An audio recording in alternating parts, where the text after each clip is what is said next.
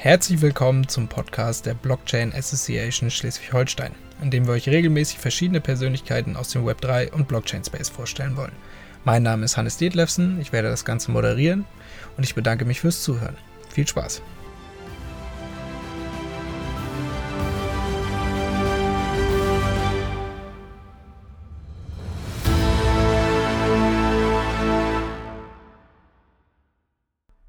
Disclaimer. Die Inhalte des Podcasts dienen ausschließlich der allgemeinen Information und stellen keine Anlageberatung dar. Erwähnte oder vorgestellte Technologien, Projekte oder Unternehmen werden nicht empfohlen oder beworben, sondern ausschließlich zu Informationszwecken erwähnt. Heute haben wir Tim Reinsdorf, Co-Founder und CEO von Particular zu Gast. Wir sprechen über ein mögliches Trendthema diesen Jahres, Regenerative Finance. Schön, dass du da bist, Tim. Stell dich gerne einmal vor. Ja, Herr Hannes, vielen Dank für die Einladung. Freut mich total, heute in eurem Podcast zu Gast zu sein. Ähm, mein Name ist Tim Reinsdorf. Ich bin CEO und Co-Founder von Particular. Ähm, wir sind ein Datenaggregator und Vergleichstool für Token mit ESG-Bezug. Und ja, mein, mein Background habe ich eigentlich im Bereich Finance und Regulation. Ja, also ich komme ursprünglich aus der Wirtschaftsprüfung, habe dort angefangen für eine Big Four Gesellschaft, zunächst im Bereich Private Equity und Asset Management zu prüfen. Und das war auch der Zeitpunkt, wo ich in dieses Rabbit Hole Blockchain gefallen bin. Und ich wusste sofort, dass ich in dem Bereich arbeiten möchte. Und bin von der Wirtschaftsprüfung gewechselt in die Beratung und hatte meinen Schwerpunkt dort auf Finanzmarktregulierung, nur mit Kryptobezug. Das heißt, ich habe mich Tag ein, Tag aus mit Mika beschäftigt, mit DLT Pilot Regime und den Regulierungen auf nationaler Ebene. Perfekt. Ähm, jetzt weiß ich aber ja glücklicherweise, dass du mittlerweile Profi im Refi-Bereich bist. Magst du uns einmal erzählen, was ist Refi genau? Wie sieht der aktuelle Markt rund um Refi aus und was sollte ein totaler Anfänger von diesem Bereich wissen? Ja, also der Refi-Markt ist natürlich sehr spannend. Ne? Refi, du hattest es eingangs erwähnt, steht für Regenerative Finance. Und man kann das eigentlich als Bewegung, als Teilaspekt im Web3-Space verstehen. Es geht ganz einfach darum, dass sich jetzt ja eine Community gefunden hat, ähm, die sich dafür engagiert, dass Volkswirtschaften derart umgestaltet werden, dass sie integrativer und nachhaltiger sind. Ja, das Ziel dieser Individuen oder auch mittlerweile gibt es dort viele Startups in dem Bereich, ähm, ist es halt nachhaltiges Verhalten und nachhaltige Geldanlage zu incentivieren. Und wir haben jetzt in den vergangenen Monaten ja so den Deep Dive gemacht in diesen Refi-Space und haben uns mal angeschaut, welche Projekte gibt es da, welche Themen werden dort bearbeitet. Und es ist sehr, sehr interessant, dort mal den Einstieg zu finden. Ähm, wir haben mittlerweile über 500 Projekte identifiziert, die sich in diesem Bereich bewegen. Ja, und eins der größten Themen äh, in dem Bereich. Ich würde mal schätzen, damit beschäftigen sich so ungefähr 150, 200 Startups äh, Vollzeit. Ja, ist sozusagen die ähm, Transversion von CO2-Zertifikaten auf die Blockchain. Ja, man spricht hier von Tokenized Carbon Credits. Und ähm, die restlichen 350 plus Projekte sind in einer sehr breiten Range angesiedelt. Ja, also wir sehen hier total spannende Sachen, beispielsweise im Bereich erneuerbare Energien. Ja, ich weiß nicht, äh, der eine oder andere kennt vielleicht Grünstromzertifikate. Äh, wir werden vielleicht nachher nochmal ähm, ja, tiefer eintauchen in das CO2-Thema, aber Grünstromzertifikate haben ungefähr dieselben Shortcomings wie CO2-Zertifikate im klassischen Markt. Ähm, das heißt, auch diese Grünstromzertifikate sind total interessant für die Abbildung auf der Blockchain. Ja. Des Weiteren ist, glaube ich, ein großes Thema auch das Thema Spenden. Hier sehen wir auch zahlreiche Projekte, auch von großen etablierten Institutionen, wie beispielsweise dem WWF oder gestern äh, wurde erst äh, publiziert, dass auch National Geographic jetzt eine NFT-Kollektion auflegt in dem Bereich. Ähm, also so da, da geht es darum, Spenden auf ein vertrauenswürdiges Niveau zu heben. Ja. Andere Themen in dem Bereich sind beispielsweise Impact Investing, Projektfinanzierung, Green Mobility, ähm, es gibt mittlerweile Wasserzertifikate, ja, oder auch Baskets aus verschiedenen Zertifikaten, die Biogas inkludiert haben, die CO2 inkludiert haben, die Wasser inkludiert haben, Wasserstoffzertifikate. Also mittlerweile gibt es eigentlich alles, was man sich erträumen kann, was irgendwie einen gewissen Bezug zu ESG-Themen hat. Und ja, jede Woche sehen wir in dem Bereich auch neue Projekte, die entstehen, gleichzeitig aber auch, weil es ein sehr, sehr junger Markt ist, ähm, Projekte, die wieder ausscheiden. Ja, wo die Website plötzlich wieder offline ist. So ehrlich muss man dann auch sein. Das glaube ich. Ähm, weshalb eignet sich denn die Blockchain zur Abbildung und dem Handel der verschiedenen Vehikel, die du gerade eben angeschnitten hast? Ja, ich glaube, um das Ganze mal ein bisschen plastischer zu machen und jetzt so aus der breiten Betrachtung rauszukommen, weil natürlich für jeden Anwendungsfall hat die Blockchain ja gewisse, einen gewissen Nutzen, der gewisse Shortcomings überwindet. Ja, aber vielleicht bleiben wir einfach bei diesem Elephant in the Room, äh, tokenisierten CO2. Ja, also wenn man sich so diesen klassischen Markt anschaut und ich hatte, bevor ich eingetaucht bin in den ganzen Sustainability Space, recht wenig Berührung ähm, mit Zertifikatehandel, ähm, dann würde man sich so ein bisschen erschrecken. Ja?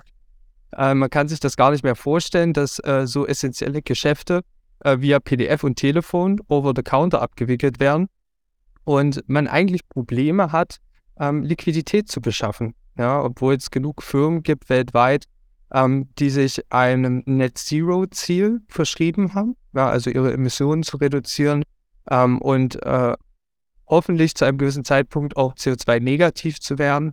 Ähm, aber im Endeffekt treffen wir hier auf einen Markt, der illiquide ist, ja, der intransparent ist, der mit vielen Intermediären behaftet ist. Ja, also wir haben hier ähm, ja, Trader- und Broker-Strukturen, ja, diese CO2-Zertifikate aufkaufen, weiterverkaufen. Jeder möchte natürlich auch ein bisschen mitverdienen. Ja, und im Endeffekt kommt dann äh, bei dem Projekt, was mal unterliegend ist, beispielsweise ein Wiederaufrüstungsprojekt, kommt dann äh, nicht das an, was im Endeffekt die, das Endunternehmen, ja, was am Ende der Supply Chain steht, zahlt. Und Gleichzeitig äh, ist natürlich auch das Monitoring von den Projekten recht schwierig. Ja, wenn man jetzt nur PDFs handelt übers Telefon, dann hat man natürlich auch keine Informationen äh, darüber, wie ist der aktuelle Projektstand. Ja, und Projektentwickler sind auch nicht verpflichtet, äh, in einem regelmäßigen Rahmen zu reporten, wie ist das Projekt gerade, ja, wie ist der aktuelle Stand, wie läuft's. Das heißt, es kann sein, man äh, ja, retired nennt sich das, äh, CO2-Zertifikat und das unterliegende Projekt gibt es gar nicht mehr, ja, weil beispielsweise der Wald abgebrannt ist. Und die Blockchain-Technologie bietet hier natürlich allein auf der grundlegenden Ausgestaltung, ja, wir haben ein dezentrales System, äh, was in der Regel nicht äh, oder keinen intermediären bedarf, ja, was unveränderlich ist und was natürlich auch die Möglichkeit bietet, zusätzliche Daten, beispielsweise Metadaten von Satellitenbildern, äh, zu speichern. Natürlich äh, tolle Möglichkeiten, ähm, diese Shortcomings, die ich beschrieben habe, zu überwinden. Ja, also wir sprechen, um das zusammenzufassen, vor allem über Benefits im Bereich Transparenz, Rückverfolgbarkeit, Liquidität. Ja, ähm, natürlich auch die Abbildung von Teilstücken von Zertifikaten wird durch die Blockchain möglich. Der eine oder andere hat sich vielleicht schon mal mit Tokenisierung beschäftigt hat vom gängigen Anwendungsfall Real Estate gelesen, ja, also die Fraktionalisierung illiquider Assets. Das kann man natürlich auch mit CO2-Zertifikaten machen, die ähm, im eigentlichen Sinne in der Regel immer eine Tonne repräsentieren.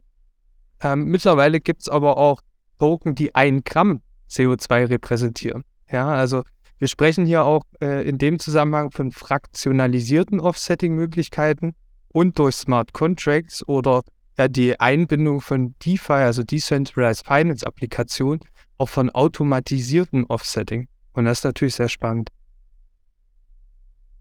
Super spannend. Ähm, ich habe gesehen, dass der Markt aktuell von relativ wenigen großen Playern dominiert wird.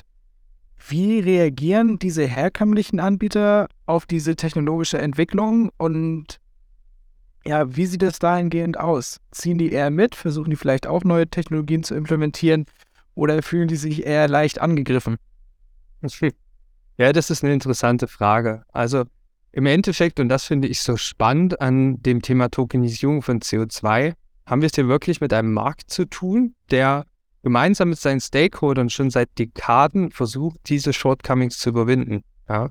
Und bisher hat man noch keine geeignete Lösung gefunden.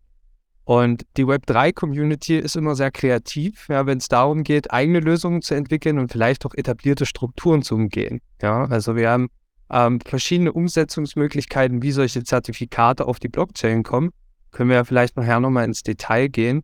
Ähm, aber im Endeffekt haben, hat die Community sozusagen Wege gefunden, diese etablierten Player, sprechen hier beispielsweise von großen Registries, in denen die äh, CO2-Zertifikate sozusagen in Anführungsstrichen gelagert und überwacht werden. Ne? Da wird so der Status getrackt.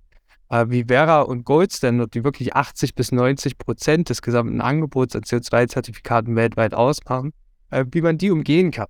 Ja, und im Endeffekt äh, kann man sich sicherlich vorstellen, ähm, fanden die jetzt nicht so lustig. Ja. Und äh, die Konsequenz war äh, in dem Fall, dass gewisse Umsetzungswege einfach verboten wurden von diesen großen Instanzen. Ähm, insbesondere die Umsetzung einer sogenannten äh, One-Way Carbon Bridge. Und aber im Umkehrschluss, und das ist wiederum interessant, sich diese Institutionen hingesetzt haben und jetzt überlegen, wie sie intern das Ganze auf Blockchain abbilden können. Ja, also es ist nicht so, dass sich große Institutionen ähm, der technologischen Umsetzung widersetzen ja, oder sie nicht in Betracht ziehen, sondern dass jetzt eher nach Lösungen gesucht wird, okay, wie kann man das realisieren? Entweder in Zusammenarbeit mit diesem neuen Ökosystem oder indem man intern Know-how und Ressourcen aufbaut. Ja? Und das spiegelt sich auch äh, wieder beispielsweise im World Economic Forum, das jetzt auch eine Arbeitsgruppe rund um die Tokenisierung von CO2-Zertifikaten eröffnet hat. Es ist super spannend auf jeden Fall. Du hattest es jetzt gerade eben schon gesagt, ähm, dass wir vielleicht nochmal darüber sprechen sollten, wie die Zertifikate on-chain kommen. Da bin ich auf jeden Fall bei dir. Ähm, magst du uns den ganzen Prozess vielleicht noch einmal erläutern, damit wir da alle auf jeden Fall mitkommen? Hm. Ja, das kann ich auf jeden Fall machen. Ähm, könnte nur eine Weile dauern, ja. Äh, dadurch, dass es so viele Umsetzungswege gibt. Ähm, vielleicht, um jetzt auch jeden abzuholen, der auch noch nicht so die Berührung mit dem klassischen Markt hatte, mal ganz abstrakt und vereinfacht auch, wie denn äh, die Emission von CO2-Zertifikaten in so einem klassischen äh, Umsetzungsprozess aussieht. Ja, und im Endeffekt haben wir da mehrere Stakeholder. Und einer der wichtigsten Stakeholder in diesem Prozess ist der sogenannte Projektentwickler. Der Projektentwickler hat mehrere Aufgaben und zwei der wichtigsten Aufgaben sind beispielsweise die Beschaffung externer Finanzierung durch Investoren, damit das Projekt überhaupt erst zustande kommt und zum anderen ein, eine Verifizierungsstelle zu finden. Ja, man nennt die VVB, Validation Verification Bodies.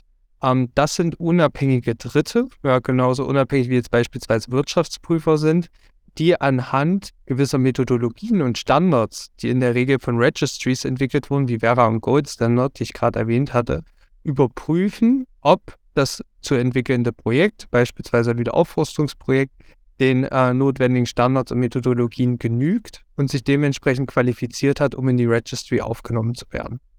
Weil, wenn äh, jetzt das Siegel von Vera oder Gold Standard äh, draufsteht, dann ist das natürlich auch ein gewisses Qualitätsmerkmal. Und diese Zertifikate werden dann sozusagen von dem VVB begeben und in der Regel von Tradern oder Brokern aufgekauft und dann Firmen weiterverkauft. Ja, das ist der grundsätzliche Kreislauf. Und wenn man jetzt solche Zertifikate auf die Blockchain heben möchte, dann gibt es einen Prozess, der immer unterliegend ist, egal welche Umsetzungswege wir folgend besprechen. Und das ist erstmal, wie man einen sogenannten Vintage, ja, das ist einfach nur der Jahrgang des Projekts.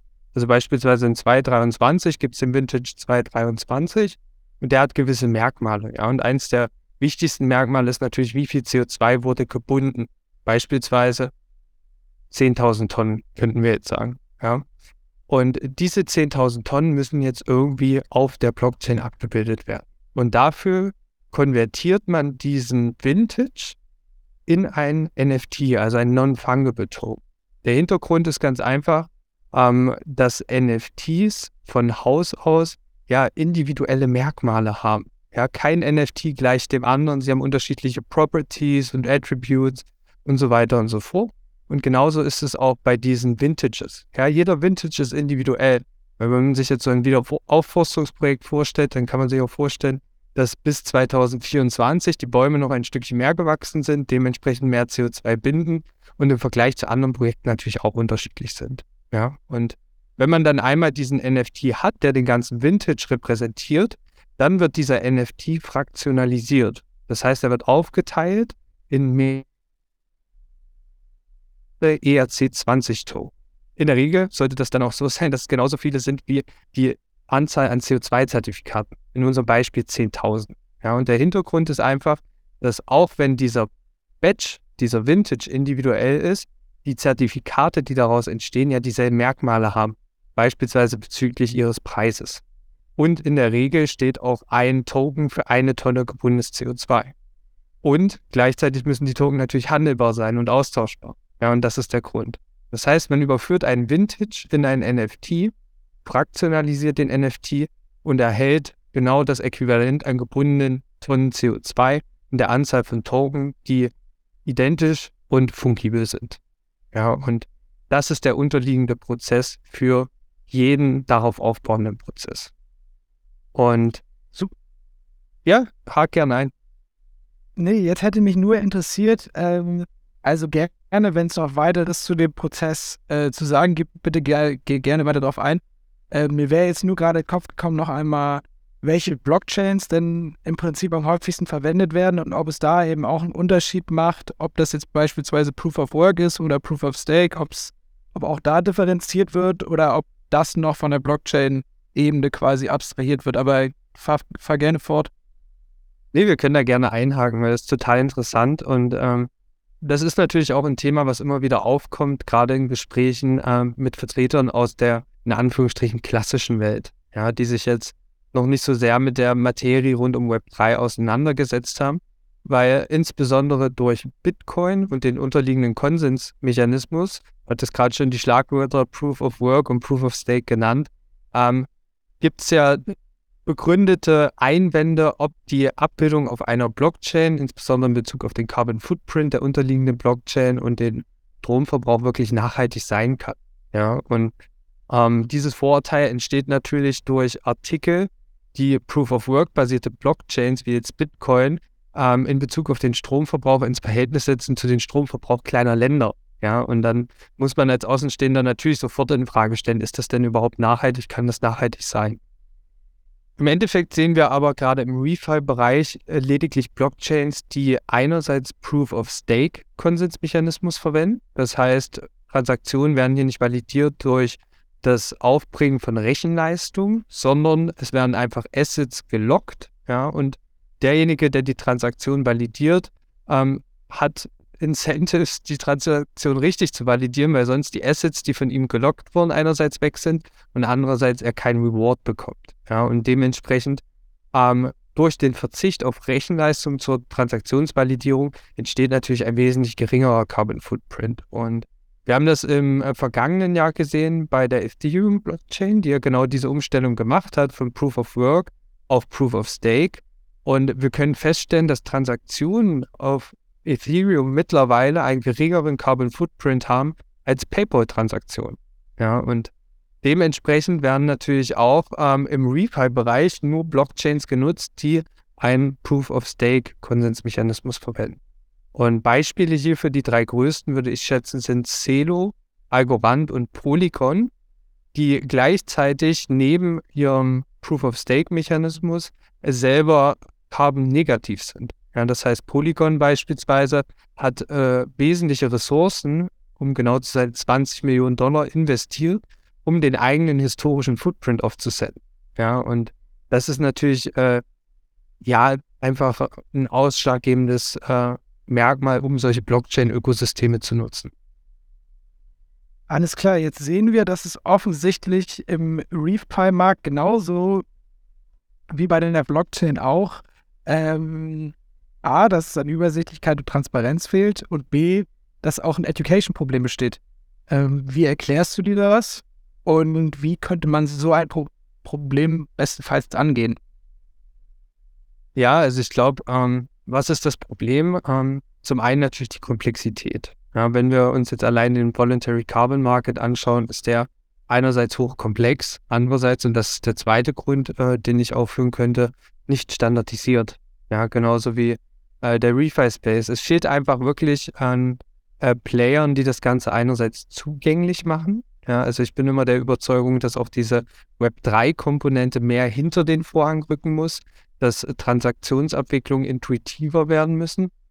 Ähm, weil ich glaube, jeder, der sich so beschäftigt hat, äh, hat auch mal ein Video geschaut, wie wird ein Metamask-Wallet aufgesetzt und äh, wie komme ich überhaupt zu einer Decentralized Exchange und Zwischendurch hat man äh, 10 Euro an Gas-Fees versenkt. Ja, also es ist einfach nicht intuitiv und äh, man braucht da schon einen äh, guten Nachmittag, um irgendwie den Zugang zu finden.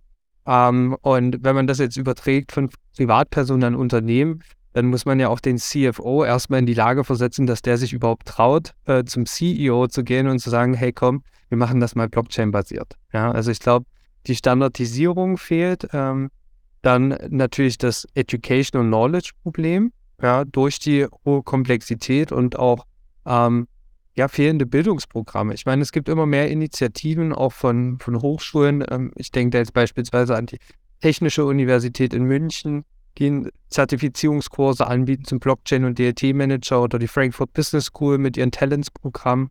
Ähm, das ist genau das, was wir brauchen, um Adaption zu fördern.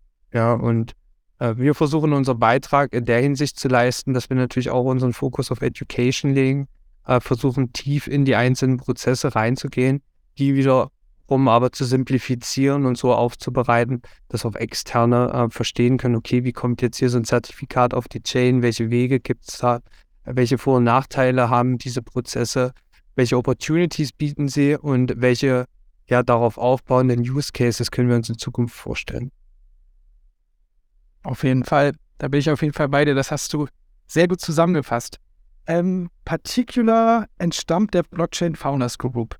Kannst du für die Zuhörer einmal anreißen, was BFG ist und wie deine Erfahrung diesbezüglich war? Ich habe auch, oder ich glaube, das Gründerteam hat sich auch dort kennengelernt, aber ich kann auch falsch liegen. Und allgemein, wie lief das Programm bei der Blockchain Founders Group ab und was ist daraus entstanden? Ja, super gern. Ähm, Im Endeffekt haben wir sozusagen als Team partizipiert in dem Accelerator-Programm der BFG. Also die BFG ist ein Venture Capital Unternehmen und ja, Accelerator für Startups im Web3-Bereich. Das heißt, sie unterstützen Gründer einerseits mit monetären Ressourcen, aber auch mit Know-how und anderen Hilfestellungen in der Umsetzung von Projekten in diesem Bereich. Und im Rahmen des Accelerator-Programms, das jedes halbe Jahr stattfindet, ähm, haben wir eigentlich einen ganz interessanten Modus, weil man kann sich als Team bewerben oder als Individuum. Man kann sich gleichzeitig mit Idee bewerben oder ohne Idee. Ja, und das macht das Ganze natürlich spannend. Ähm, unser Gründungsteam hat sich tatsächlich schon vorher kennengelernt und wir haben uns auch mit der Idee beworben. Ja, aber halb so wild. Ja, im Endeffekt funkt, äh, funktioniert das Programm dann aber so, ähm, dass man in den ersten zwei Wochen, ähm, ich nenne es gern so ein Survival of the Fittest Mode hat. Ja, das heißt, im Rahmen des Programms, ähm, Montag geht's los, wird eine kleine ja, Präsentationsveranstaltung gemacht. Jeder stellt sich mal vor, das Programm wird vorgestellt ähm, und man hat die Möglichkeit, sich mit allen Teilnehmern im Programm zu vernetzen. In den kommenden zwei Wochen trifft man sich dann jeden Montag, jeden Mittwoch, jeden Freitag und muss pitchen. Ja, das heißt, dort waren dann auch VCs eingeladen, ja, und man musste so zwischen den Tagen wie Hausaufgaben lösen, um halt unter Beweis zu stellen, ähm, dass man geeignet ist, in das Programm zu gehen. Und ähm, wir sind gestartet mit 300 Bewerbern initial. Und nach den zwei Wochen werden sozusagen 20 Teams in die zweite Phase überführt. Und ich habe immer größten Respekt vor denjenigen, ähm, die sich als Team dort gefunden und funktioniert haben, weil das Programm international angelegt ist. Ja, also wir haben da potenzielle Gründer aus Amerika gehabt, aus Deutschland, aus Italien, aus Indien ähm, und auch natürlich dementsprechend gemischte Teams mit teilweise neun Stunden Zeitverschiebung. Ja, also ähm, mega, was auch ähm, ja, diese Umstellung auf Remote-Arbeit ermöglicht. Ja, und ähm, nach den zwei Wochen Survival of the Fittest ging es dann darum, die eigene Idee zu schärfen, ja, einen Product Market Fit zu evaluieren und den ersten Prototypen zu entwickeln. Und dabei hat uns die BFG einerseits mit Mentoring unterstützt, äh, andererseits monetär. Ja, also man kann sich dem Programm auch in Vollzeit widmen und Kompensationen abrufen, um seine Rechnungen noch zu bezahlen.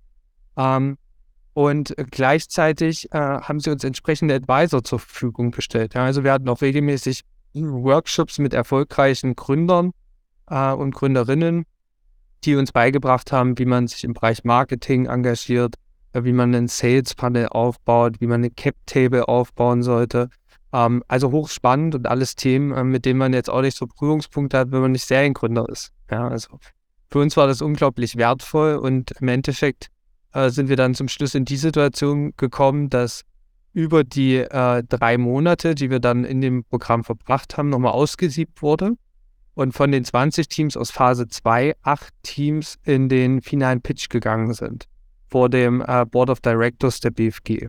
Und ähm, im Endeffekt ging es dann einmal darum, äh, vor der BFG als Investor zu pitchen und gleichzeitig einen Tag später aber auch an sogenannten Demo Day teilzunehmen, den die BFG regelmäßig veranstaltet, ähm, wo man sich als Start-up im Rahmen von fünf Minuten einem größeren Publikum, in unserem Fall waren es, glaube ich, 300 Leute live äh, via YouTube und äh, etablierten VCs präsentieren kann. Also wir hatten VCs äh, in unserem Demo-Day auch äh, aus Amerika, beispielsweise große VCs wie Techstars oder ähnliches. Also ähm, uns hat das Programm extrem geholfen. Ja, und im Endeffekt haben dann von den acht Startups vier Funding gekriegt. Ähm, wir hatten das Glück, dass wir äh, ein Startup davon waren und ähm, jetzt sozusagen in dem Prozess sind, nach diesem Pre-Seed-Funding unsere Legal Formation vorzunehmen und alles für eine erfolgreiche Unternehmensgründung von der BFG zur Seite gestellt zu bekommen, auch in Bezug auf die Legal Foundation.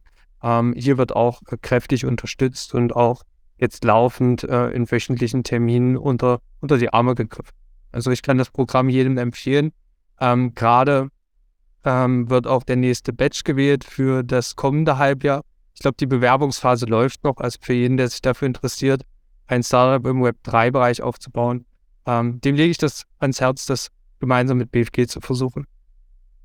Auf jeden Fall. Ähm, jetzt seid ihr Particular ein Datenaggregator für Finanzierungstitel aus dem ReFi Space. Ähm, wie kommen die Daten zu euch? Aggregiert ihr sie händisch oder kommen beispielsweise die Projekte auf euch zu, jetzt schon und sagen, okay, ähm, wir würden gerne gelistet werden auf eurer Plattform oder ist das das zukünftige Modell? Also A, woher bezieht ihr eure Daten? Und B, wie sieht eure Vision aus, beziehungsweise was sind eure nächsten Schritte? Ja, ähm, im Endeffekt sieht es derzeit so aus, ähm, dass wir uns ausschließlich in der ersten Entwicklung unserer Demo und darauf aufbauend auch Beta-Version auf das Thema tokenisiertes CO2 konzentrieren. Ja.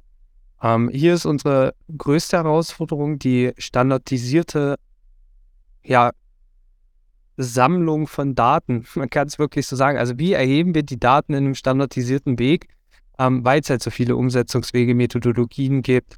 Ähm, und ja, wir sind gerade in dem Modus, dass wir halt mit gefühlt jedem Projektentwickler, also Token-Issuer, sprechen, weil die frei verfügbaren Daten, die wir jetzt finden können, nicht ausreichen würden, um die notwendige Tiefe zu geben. Ja, also wir sind natürlich daran, ähm, gewisse APIs zu entwickeln, die Blockchain-Daten auslesen können. Ja, weil viele Sachen, und das ist ja das Schöne an der Blockchain, ja, ist alles transparent und öffentlich zugänglich. Ähm, andererseits aggregieren wir natürlich Daten über Data Scrapper von Websites ja, und schreiben die in unsere Datenbank oder unsere Demo.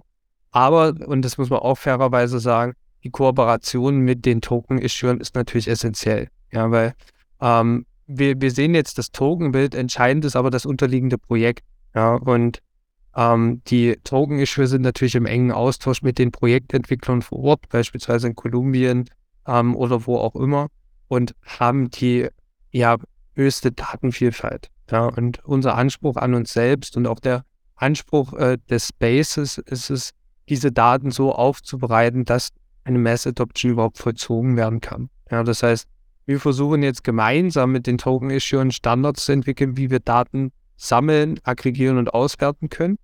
Ähm, interessanterweise haben wir da sogar die Möglichkeit, Wordings zu entwickeln. Ja, manche Leute machen einfach Dinge, ja, die sind super cool, aber es gibt noch kein Wort dafür. Ja, ähm, und äh, wir haben da echt die Möglichkeit, auch gemeinsam mit äh, ja, äh, Organisationen wie der äh, E-Quota, was jetzt wiederum ein Think Tank äh, der Frankfurt School ist, die European Carbon Offset Tokenization Association, auch von einer akademischen Perspektive Standards zu schaffen. Ja, und der aktuelle Stand ist der Art, dass wir jetzt die erste Demo machen, die CO2-Tokenisierer ähm, beinhalten wird und dann im Endeffekt in der Beta-Version ähm, Stück für Stück anfangen werden, unser Repertoire, sage ich jetzt mal, an Token auszuweiten.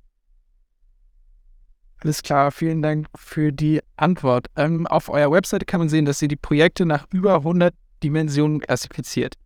Ähm, magst du uns gerne nochmal einfach damit wir dem Ganzen alle folgen können, die verschiedenen Dimensionen anreißen oder zumindest ähm, Einblicke in die verschiedenen Dimensionen geben, damit man erkennt, dass CO2-Zertifikat nicht gleich CO2-Zertifikat ist? Ja, klar, sehr gern. Also im Endeffekt, diese 100 Dimensionen bündeln sich in elf Kategorien. Ja, und hier sind natürlich mehrere Faktoren entscheidend und äh, vielleicht fangen wir vom Kern an mit dem Projekt. Ja. Ähm, es gibt verschiedene Merkmale, die bei Projekten zu beachten sind. Nur im Endeffekt habe ich auch keinen äh, Doktor in äh, Naturwissenschaften oder ähnliches. Das heißt, hier sind wir natürlich auf Kooperationen angewiesen. Und da gibt es auch etablierte Partner, mit denen wir im Gespräch sind, wie beispielsweise B-Zero, die Ratings entwickelt haben für die Qualität von Projekten im Voluntary Carbon Market. Ja, das heißt, die schauen sich die Projekte vor Ort an, die kooperieren mit den Projektentwicklern, gehen da tief rein, werten die Dinge aus ähm, und integrieren auch sogenannte MRV-Daten, Measurement Reporting Verification. Da handelt es sich einfach um Daten, die den Projekterfolg bzw. den aktuellen Stand des Projektes messen. Ja, und hier gibt äh, die Umsetzung auf der Blockchain auch wieder Möglichkeiten, äh, fernab vom klassischen PDF-Handel, denn diese Daten, die durch MRV-Technologien erhoben werden, beispielsweise Satellitenbilder, die können hinter den Token gelegt werden.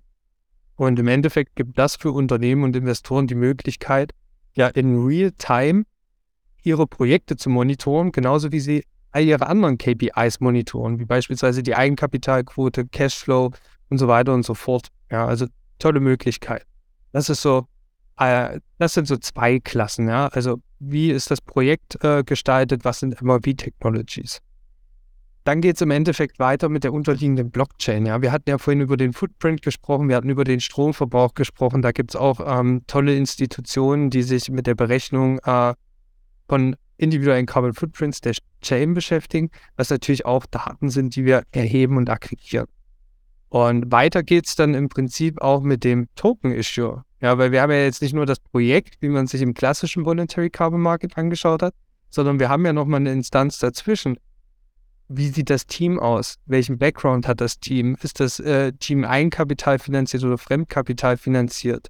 Ähm, Social Media Auftritt, ähm, ist das legitim. Ja, wir sehen ja auch immer mehr DAO-Strukturen, die auch Token begeben. Ja, und da ist es ja schon mal legitim, dass man fragt, hey, hat da äh, ein Initiator mal einen KYC-Prozess gemacht? Ist bekannt, welches Individuum dahinter steht? Ja, das sorgt alles für Realibilität und sind Themen für uns.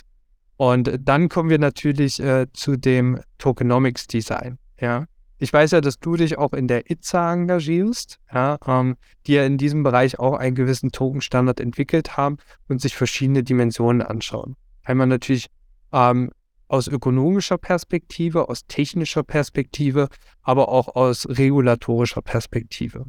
Und dieses Framework hat uns natürlich auch ähm, ja, gewisse Guidelines gegeben. Also es ist total entscheidend, dass wir uns anschauen, okay, wie funktioniert der Token? Ja, was kann man mit dem Token machen?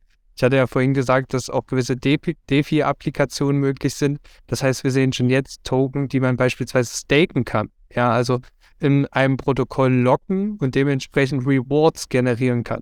Die Rewards sind dann nur keine Währung, sondern beispielsweise CO2-Zertifikat. Ja, und das sind alles Aspekte, die wir uns natürlich anschauen, die wir ähm, mit in unsere Evaluierung einbeziehen.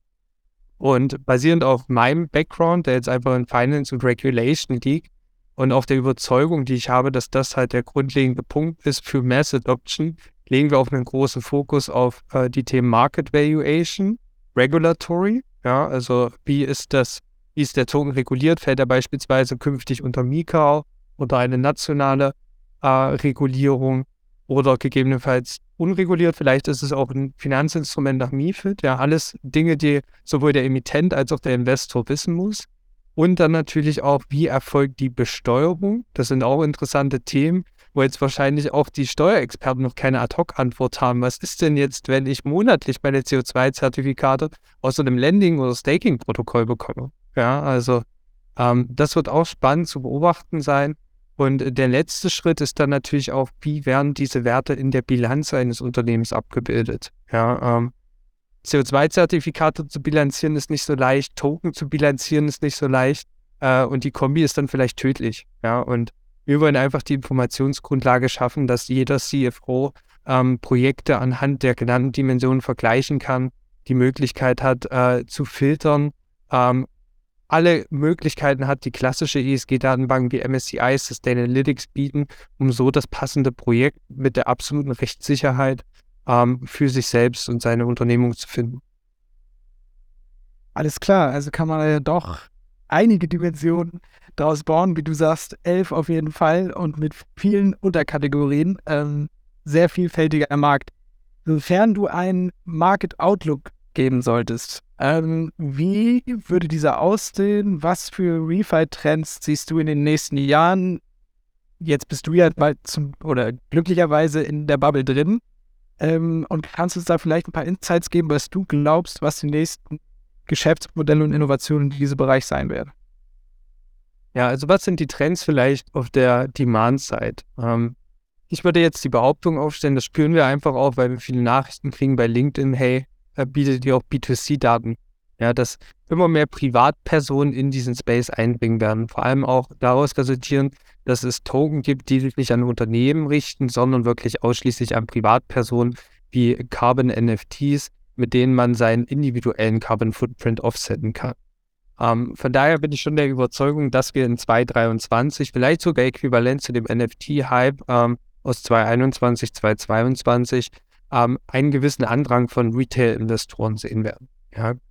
Ähm, gleichzeitig bin ich aber auch überzeugt, dass ähm, große Web3-Unternehmen, ich hatte vorhin Polygon erwähnt, die ihren eigenen Carbon Footprint aufgesetzt haben, dass auch diese Web3-Unternehmen die Möglichkeit nutzen werden, äh, tokenisiert aufzusetzen.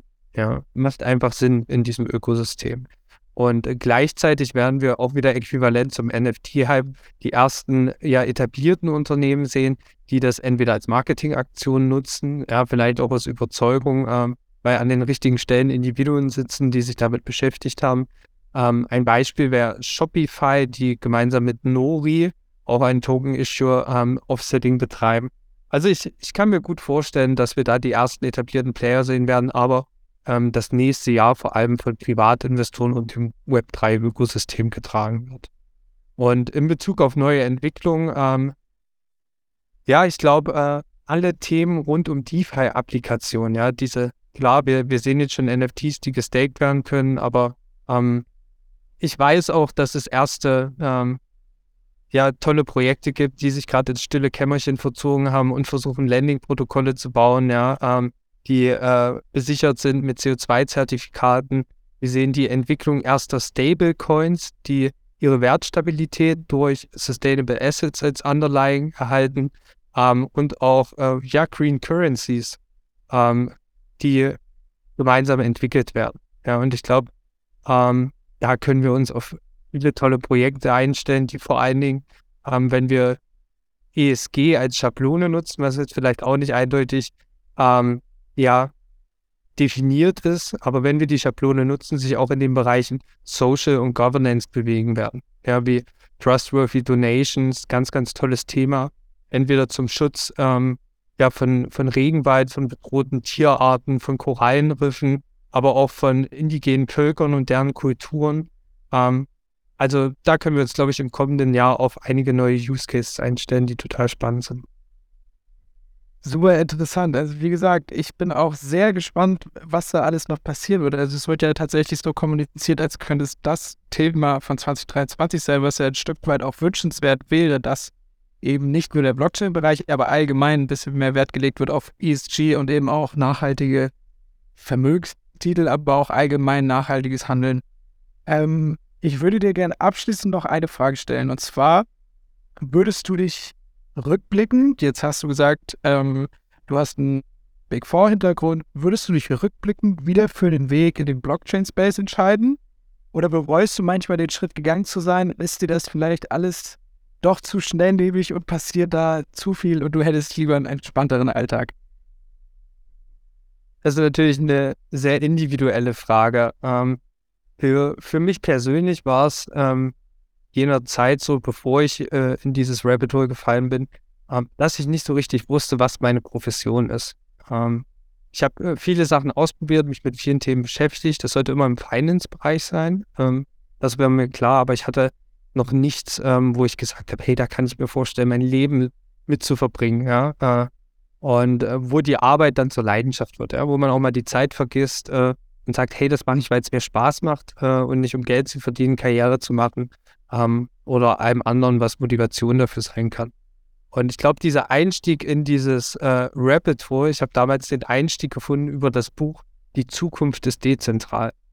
Und seitdem ich das Buch gelesen habe, ähm, habe ich nie wieder daran gezweifelt, dass ähm, Blockchain meine Profession werden soll, geworden ist und äh, auch bleiben wird. Perfekt. Ich denke, das ist ein schönes Schlusswort. Tim, vielen Dank, dass du da warst. Den Zuhörern vielen Dank fürs Zuhören und wir hören uns sicherlich nochmal. Vielen Dank, Hannes.